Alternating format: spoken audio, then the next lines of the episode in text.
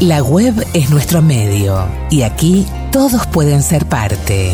Y gracias por venir. En el podcast de El Narrador, todo lo que fue, es y será.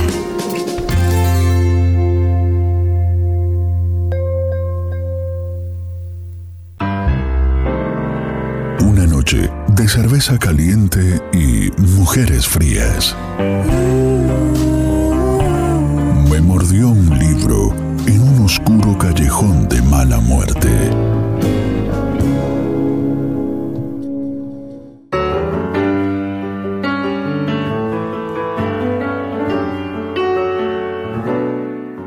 Veníamos de bautizar a la criatura.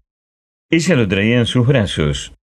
No podría yo contarle los detalles de por qué y cómo se desbocó el caballo, porque yo venía metro adelante.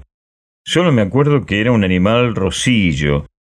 Pasó junto a nosotros como una nube gris, y más que caballo fue el aire del caballo el que nos tocó ver. Solitario, ya casi embarrado a la tierra.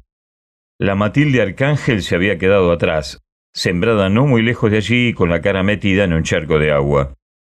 Aquella carita que tanto quisimos tantos, ahora casi hundida, como si se estuviera enjuagando la sangre que brotaba como manadero de su cuerpo, todavía palpitante. Pero ya para entonces no era de nosotros. Era propiedad de Euremio Cedilio, el único que la había trabajado como suya. Y vaya si era chula la Matilde, y más que trabajado, se había metido dentro de ella mucho más allá de las orillas de la carne, hasta el alcance de hacerle nacer un hijo. Así que a mí, por ese tiempo, ya no me quedaba de ella más que la sombra o, si acaso, una brisna de recuerdo. Con todo, no me resigné a no verla. Me acomedí a bautizarles al muchacho, con tal de seguir cerca de ella, aunque fuera no más en calidad de compadre. Por eso es que todavía siento pasar junto a mí ese aire que apagó la llamarada de su vida, como si ahora estuviera soplando, como si siguiera soplando contra uno. A mí me tocó cerrarle los ojos llenos de agua y enderezarle la boca torcida por la angustia. Esa ansia que le entró y que seguramente le fue creciendo durante la carrera del animal hasta el fin, cuando se sintió caer. Ya les conté que la encontramos embrocada sobre su hijo. Su carne ya estaba comenzando a secarse, convirtiéndose en cáscara por todo el jugo que se le había salido durante todo el rato que duró su desgracia. Tenía la mirada abierta, puesta en el niño. Ya les dije que estaba empapada en agua, no en lágrimas, sino del agua puerca del charco lodoso donde cayó su cara y parecía haber muerto contenta de no haber apachurrado a su hijo en la caída, ya que se le traslucía la alegría en los ojos. Como les dije antes, a mí me tocó cerrar aquella mirada, todavía acariciadora, como cuando estaba viva. La enterramos. Aquella boca, a la que tan difícil fue llegar, se fue llenando de tierra. Vimos cómo desaparecía toda ella sumida en la hondonada de la fosa hasta no volver a ver su forma. Y allí, parado como horcón, Euremio Cedilio. Y yo pensando, si lo hubiera dejado tranquila en chupaderos, quizás todavía estuviera viva. Todavía viviría, se puso a decir él, si el muchacho no hubiera tenido la culpa. Y contaba que al niño se le había ocurrido dar un berrido como de tecolote cuando el caballo en que venía era muy asustón. Él se lo advirtió a la madre muy bien como para convencerla de no dejarlo berrear al muchacho, y también decía que ella podía haberse defendido al caer, pero que hizo todo lo contrario, se hizo arco dejándole un hueco al hijo como para no aplastarlo, así que, contando unas con otras, toda la culpa es del muchacho. Da unos berridos que hasta uno se espanta, y yo para qué voy a quererlo, él de nada me sirve. La otra podía haberme dado más y todos los hijos que yo quisiera, pero este no me dejó ni siquiera saborearla. Y así se soltaba diciendo cosas y más cosas, de modo que ya uno no sabía si era pena o coraje el que sentía por la muerta. Lo que sí se supo siempre fue el odio que le tuvo al hijo. Y era de eso de lo que yo les estaba platicando desde el principio, El Euremio se dio la bebida. Comenzó a cambiar pedazos de sus tierras por botellas de vingarrote. Después lo compraba hasta por barricas. A mí me tocó una vez fletear toda una recua con puras barricas de vingarrote consignadas al Euremio. Allí entregó todo su esfuerzo. En eso y en golpear a mi ahijado hasta que se le cansaba el brazo. Ya para esto habían pasado muchos años. Euremio Chico creció, a pesar de todo, apoyado en la piedad de unas cuantas almas, casi por el puro aliento que trajo desde el nacer. Todos los días amanecía aplastado por el padre que lo consideraba un cobarde y un asesino, y si no quiso matarlo, al menos procuró que muriera de hambre para olvidarse de su existencia. Pero vivió. En cuanto al padre, iba para abajo como el paso del tiempo.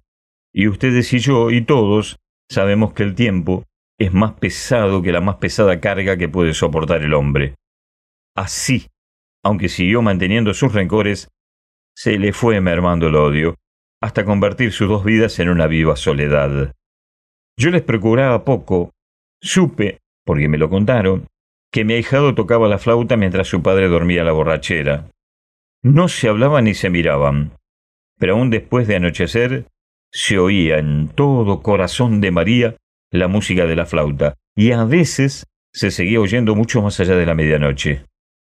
Bueno, para no alargarles más la cosa, un día, quieto de esos que abundan mucho en estos pueblos, llegaron unos revoltosos a corazón de María. Casi ni ruido hicieron, porque las calles estaban llenas de hierba, así que su paso fue en silencio, aunque todos venían montados en bestias. Dicen que aquello estaba tan calmado y que ellos cruzaron tan sin armar alboroto que se oía el grito del somormujo y el canto de los grillos, y que más que ellos, lo que más se oía era la musiquita de una flauta que se les agregó al pasar frente a la casa de los eremites, y se fue alejando, yéndose, hasta desaparecer. ¿Quién sabe qué clase de revoltosos serían y qué andarían haciendo? Lo cierto, y esto también me lo contaron, fue que a pocos días pasaron también sin detenerse tropas del gobierno, y que en esa ocasión Euremio el Viejo, que a esas alturas ya estaba un tanto achacoso, les pidió que lo llevaran.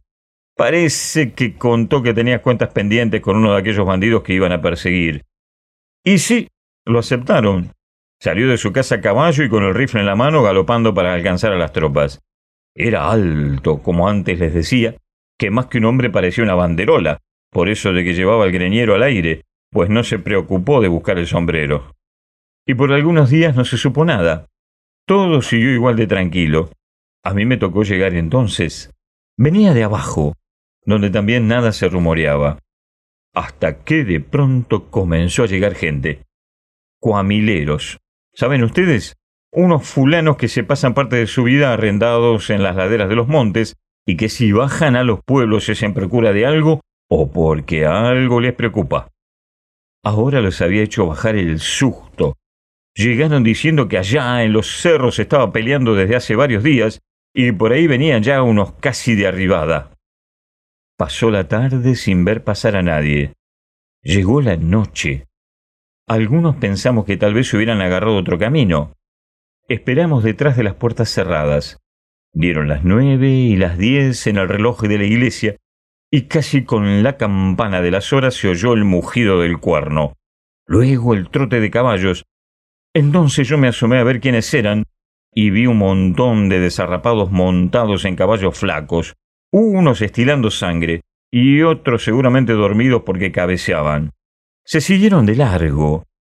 Cuando ya parecía que había terminado el desfile de figuras oscuras que apenas si se distinguían de la noche, comenzó a oírse, primero a penitas y después más clara, la música de una flauta y a poco rato vi venir a mi ahijado Euremio montado en el caballo de mi compadre Euremio Cedilio. Venía en ancas, con la mano izquierda dándole duro a su flauta, mientras que con la derecha sostenía, atravesado sobre la silla, el cuerpo de su padre muerto.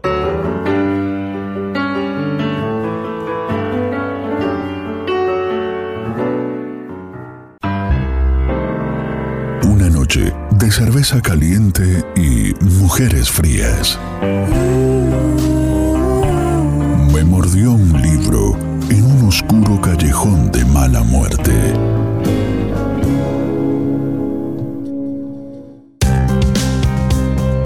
Las palabras se funden con la música en el relato de una historia que nos conecta para difundir aquello que nos abre la mente.